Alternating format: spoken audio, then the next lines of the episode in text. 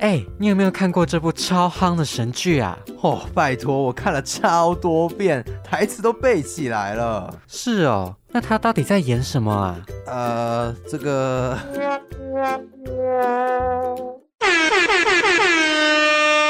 广大剧迷朋友注意喽！还在为戏剧中复杂的含义感到不飒飒吗？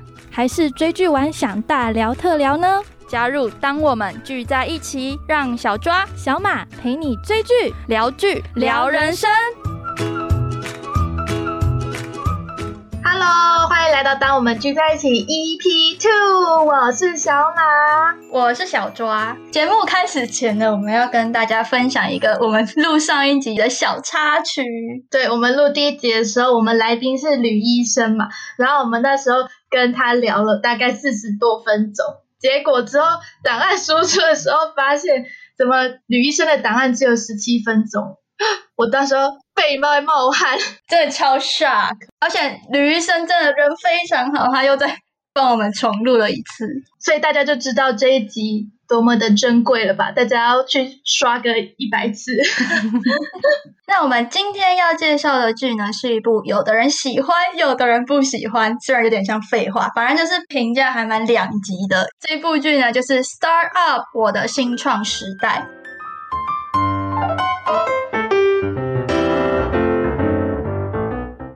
哎，我们第二集就讲这一部评价不一的剧会不会被退订阅？但可能我们有些真爱粉，应该会一直陪我们到节目的最后吧，对吧？大家相信有真爱粉。如果听众本身呢，真的对 Star Up 我的新创时代新一似的话，你可以选择把声音调小声一点，等大概十分钟之后再回来听我们的访谈哦。今天访谈也是非常的精彩，大家可以期待一下。没错，那我们先简单的剧情介绍一下，也不知道这部剧在做什么的听众朋友一些小小的背景知识。是一言以蔽之呢，这部剧就是在描述一群热血的年轻人，他们一边创业一边谈恋爱的故事。结束，耶！所以我们这一趴就结束了，对不对？来宾可以出场了。没办法，我们要负责任的把这部剧介绍完，因为还是有一些听众是蛮喜欢这部剧的，所以我们还是介绍一下这部剧的角色。那首先呢，就是女主角由秀智饰演的徐达美，她是一个对创业非常有热忱的女生。大家都知道秀智是一位南韩的国民初恋嘛，那这一次也是我第一次看秀智演戏，但是她在这部剧的角色塑造有。人说他有一点绿茶，但就是有比较争议性的角色性格啦。但这部分还是大家见仁见智咯。对，好，再来就是我们的男主角由南柱赫饰演的南道山，他就是一个理工男啦。可是有人又说男主角人设又走歪了，怎么男女主角都 人设不太好的感觉，感觉都有点不太讨喜。但是呢，接下来我们要介绍的男二，他可是这部剧非常亮眼的角色哦。他是由金宣虎饰演的韩志平，他在里面担任的角色呢，就是一位风险投资公司的首席组长。这个角色好像是刚刚听下来最成功的一个。你看他当组长，然后其他两个人都是平凡人，而且他还是圣光开满的工具人。因为其实如果听众朋友有看第一集的话，他的出场的戏份可是比男主角多了。几十倍哦！男主角第一集才出现五分钟而已，所以其实有人误会说，其实这部剧的男主角应该是金宣虎吧？对啊，而且因为他的人设真的是太赞了，就是完全是一个温柔守候女主角的那一种令人心疼的男二。所以大家就很为他抱不平。他虽然难以得到女主角的心，但是他也得到一大票粉丝的心哦。他的 Instagram 粉丝人数就因为这部剧开始狂飙，从原本只有六十万，到目前已经有五百二十七万追踪了，太多了吧？就是所谓的男二是用来给观众爱的，真的。金宣虎在这部戏另外一个看点呢，就是他跟达美奶奶的。CP 线吗？没有啦，反正就是他跟达美奶奶的互动真的是非常感人，也是大家觉得全剧里面最好看的一部分吧。小抓自己也有点这么认为，虽然有点主观啊，但是我觉得这一这一条线的亲情真的非常的感动。接下来最后的女二呢，是由江汉娜饰演的徐仁才。江汉娜最近我觉得也变得很红诶、因为她有参演那个暗档的《我的男友是九尾狐》吗？等一下，是我的室友啦。你是怎样？你的男友是张基龙吗？直接把心声讲出来，是吗？在这边不得不说，就是张基龙呢，我以前就非常喜欢他了。不要偷告白。就是在请输入检索词 w w w，他有个年下男的角色嘛，也是我觉得超讨喜的。然后这一部剧他瞬间变成老人家九百九十九岁的九尾狐，但是这部剧的收视率到目前为止都非常好哦，也推荐大家可以看。趁机夜配。回到我们的女二，好，她是女主角达美的姐姐，她有出众的学历还有能力，但是他一直希望得到别人的认可，所以很拼命的努力。他可以说是本剧中唯一认真在创业的角色。因为他几乎都没有什么感情线的，就是非常的一直努力工作这样。那他一直努力工作，其实背后有原因的，所以大家可以看剧就知道为什么他要一直努力工作。总结来说，我觉得这部剧的演员们演技其实都很棒。除此之外呢，我的新创时代它也连续很多周蝉联 Netflix 的排行第一。小马自己看完这部剧有什么样的想法吗？我觉得看这部剧一个好处就是你可以认识很多创业的词汇，像是天使投资人啊、种子轮、天使轮这些，有没有？现在这样讲出来就感觉自己很厉害。对，而且里面还有提到人工智慧啊、数据这种比较新科技的东西，然后他把它用一个非常浪漫的比喻来做包装，所以我觉得你想要入门了解这些东西的话，可以从这边下手。提到人工智慧，由金宣虎饰演的志平，他家里有一台人工智慧的类似对讲机的东西啦。但大家可能一般想到人工智慧的声音，就是那种比较冰冷的机械音。但是他们家的人工智慧呢，是由演员吕珍九扮演声优出演，就是可以顺便耳朵怀孕这样子。啊，好想要一台哦！志平可以卖给我。真，我就可以直接试售那个吕珍九声音的人工智慧机。对啊，可以新创新创。那小抓自己觉得这部剧令人印象深刻的是，他们创投公司的名字叫做沙盒，就是 Sandbox。编剧为什么会把创投公司形容成沙盒？我觉得这个比喻也蛮有意思的。它是从小时候我们学荡秋千，可能都会害怕掉下来嘛，掉下来如果是水泥地就会很痛，就会受伤，所以他就是。想说，如果我们在荡秋千下面铺沙地的话，是不是就可以减少我们受伤的风险呢？创投公司也是这样的含义，就是让想要创业的人可以不用害怕失败，也可以借此保护创业者更快迈向成功的含义。我超喜欢这个比喻的诶。编剧在这里面暗藏很多彩蛋，而且这部剧被南韩的观众誉为神剧。为什么被称为神剧呢？其实是因为他们这部剧的内容其实跟他们社会是有很大的关联的。因为这部剧叫 Start Up 嘛，它就是指新创公司、新兴产业的意思。那戏剧也就反映出南韩现在的就业情况，就勾起了很多民众的共鸣。因为韩国社会其实大家都知道，他们非常的看重学历，就是 SKY 首尔大学、高丽大学跟延世大学这三间老牌的大学毕业的那个学历证明是非常有价值的，都可以直接进入大公司。所以很多人如果没有这三间学历的话，就会选择自己开公司，自己当老板。他们可能年纪轻轻就会开咖啡厅啊、餐厅，这些人其实也占蛮多数的。除了韩国的新创产业非常盛行之外呢，其实台湾近年来的创业风气也非常的兴盛。而且最近台剧不是有什么他们创业的那些鸟事吗？不知道有没有听众朋友给我看？其实也还不错看啦，推荐大家假如喜欢创业的可以去追一下。我觉得新创公司呢，其实当初创立都有自己想要完成的目标。在戏剧中呢，女主角达美跟男主角道山，他们也是为了帮助达美她快要失明的奶奶，所以研发出了产品。如果大家心中有未完成的梦想，也可以考虑这一条路，成为自己的老板。所以，假如听众朋友你对创业有兴趣，想要初步认识创业到底在做什么，或是你只是剧荒，想要找一部特别题材的韩剧。那 Startup 我的新创时代就是你很好的选择。没错，那我们的戏剧大概就介绍到这边，接下来就要准备进入到我们的来宾环节，我们可以期待一下，等一下要跟我们一起分享的来宾是谁哦。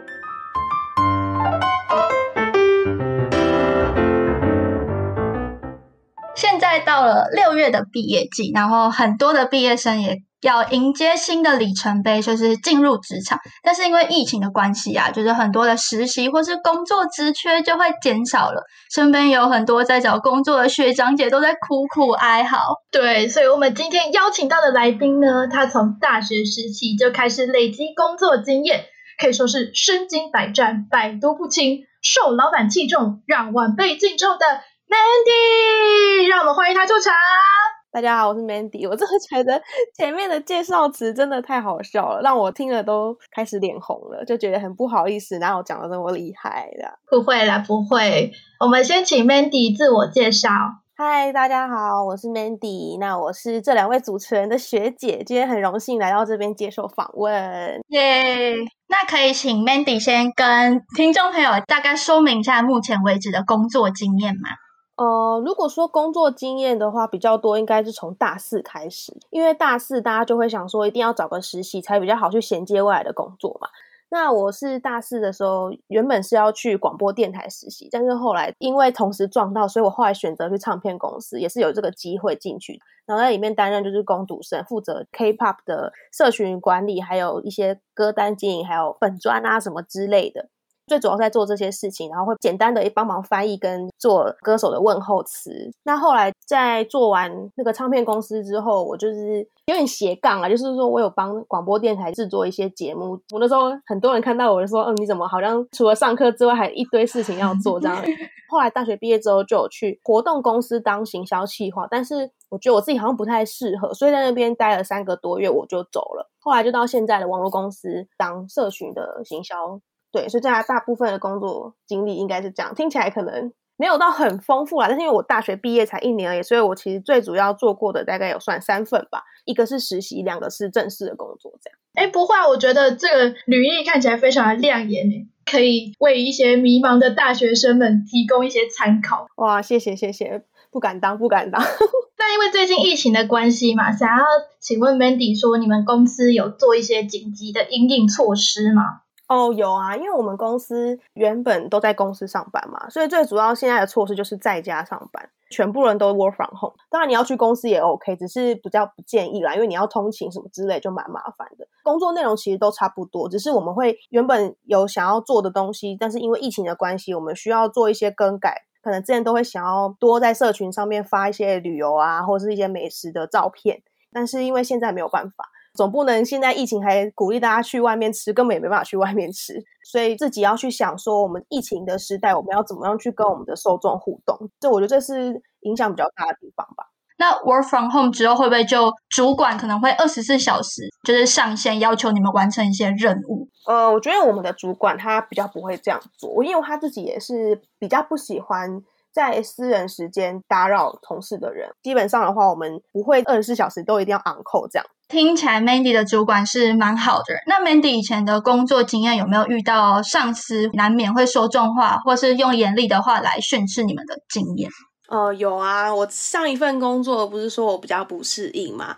那那个时候其实就是因为我对于主管的教导方式比较不适应，那他可能会比较用直接的话去讲，你可能会觉得很受伤。但是就是他们有时候讲的话对你是有帮助，但不一定 always。我之前有被骂过。蛮多次的，有一次骂一个小时吧，一个小时，对对对。然后那个时候他可能不觉得他虽然骂，但是我觉得他讲出来的话非常的伤人。我觉得我好像被讲的一文不值。然后那个时候我后来就坚定要离开的心，因为我觉得我可能真的不太适合待在这里。如果继续待在这里，不只对我自己，对他们可能也是一种困扰。对我自己，我觉得我没有办法再撑下去。现在换到现在的公司，我觉得相对的就觉得好像自己比较适合这个地方啦。所以其实如果你自己被骂的时候，有时候并不完全是自己的问题，有时候可能是跟这个公司调性不合，或是说你可能跟这个主管也可能比较合不来。我觉得不用听到这些很负面的话语就很否定自己，远离那个工作环境。对对对，我觉得合不来就不用勉强自己，因为毕竟，呃，这个也是算是刚毕业没多久的一个优势，就是你还在摸索，所以其实如果你换工作相对比较频繁，我觉得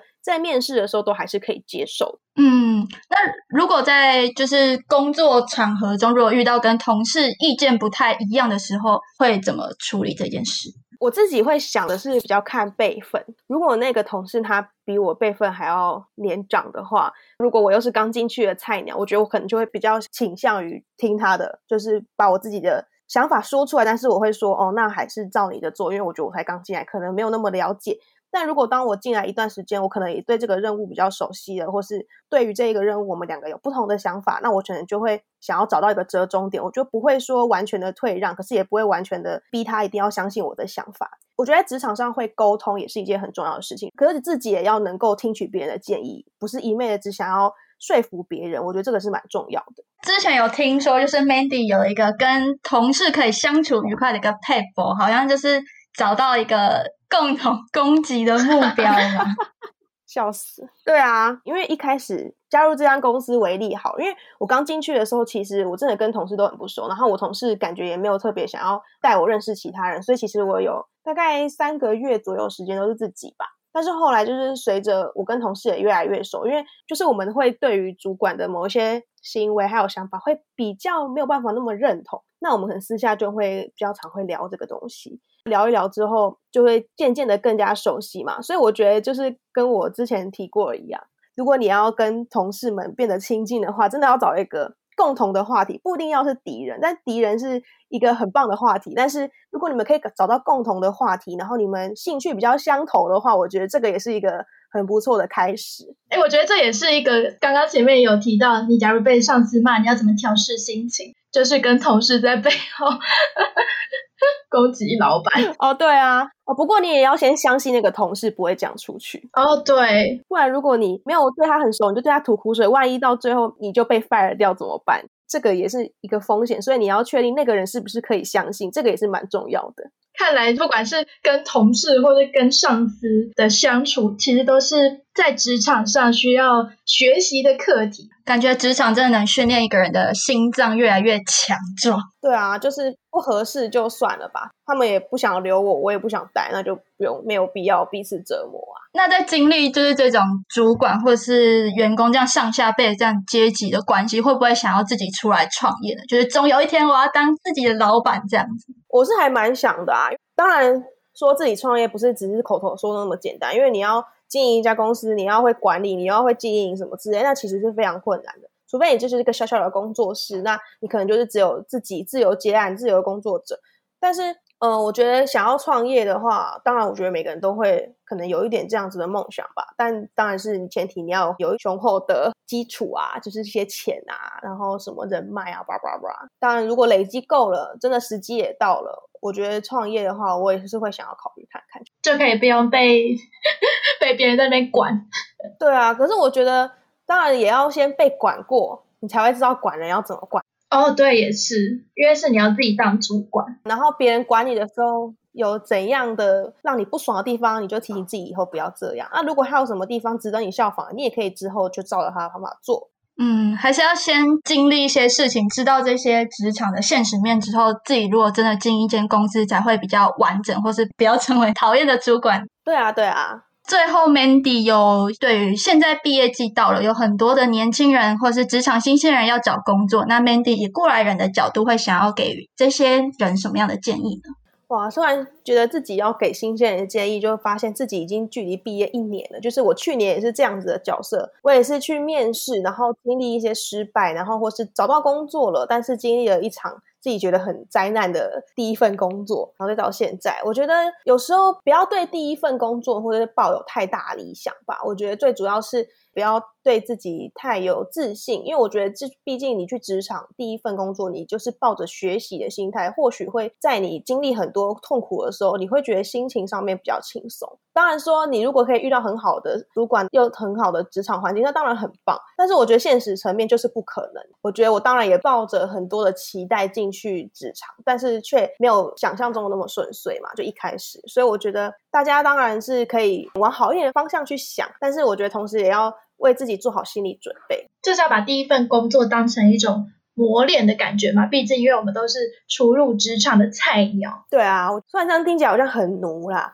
但是就是说，第一份工作真的不用把它想得太完美，说哦，你薪水一定可以拿很高啊，你可一定可以做事都很做得很好。就是我们也要先做好心理准备，然后再去迎接你的职场生涯。我觉得未来，因为现在还年轻嘛，所以我觉得年轻人的优势就是你还可以有很多的时间可以去尝试。就算第一份工作不是你想要的，但是你还有很多的时间跟成本可以去尝试你想要做的事情。对啊，就像我前面有提到，就是你如果换工作稍微频繁一点，可是你是距离毕业可能还没有很久，你还比较年轻，那我觉得这都还是可以被接受，因为你都是在尝试，你是在努力摸索去寻找你的人生的方向，这都还蛮好的。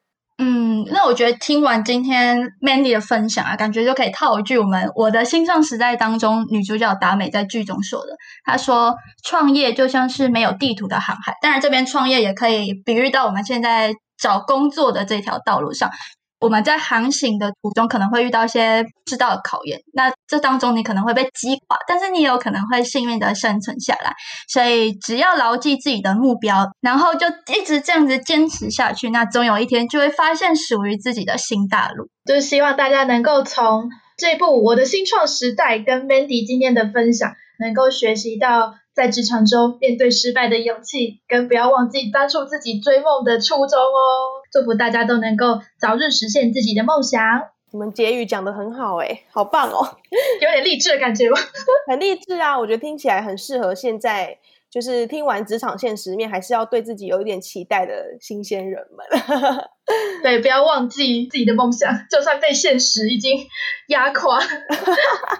真的，真的。那也希望今天的节目能够给大家一个很好的方向，就是怎么找工作，或是真的进入职场需要注意的地方。